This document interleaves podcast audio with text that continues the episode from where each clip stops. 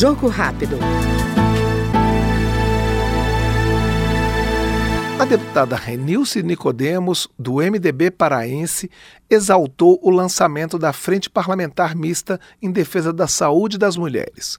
Segundo ela, a saúde mental e emocional da mulher também deve ser protagonista das políticas públicas. Esta é uma proposta de nossa autoria que promove em sua atuação essencial o debate em prol de conquista para a saúde da mulher brasileira.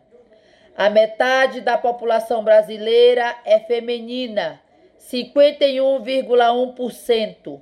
Por isso, defendo que a priorização de políticas públicas efetivas e rápidas para o combate de doenças que afetam a saúde feminina como o câncer de útero e de mama, cheguem de forma concreta e significativa à vida das mulheres brasileiras. A saúde da mulher vai além de questões ginecológicas e deve contemplar, além do bem-estar físico, a saúde mental e emocional, incluindo o planejamento familiar que também faz parte desse rol de cuidados necessários.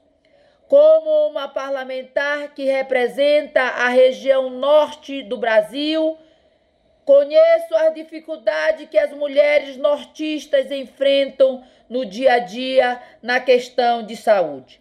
Uma boa parte das mulheres de municípios paraenses, amazonenses, acreanos, rondonienses e amapaenses, por exemplo, vivem em locais afastados dos grandes centros urbanos. São mulheres ribeirinhas, são índias, são mulheres que vivem em regiões da mata.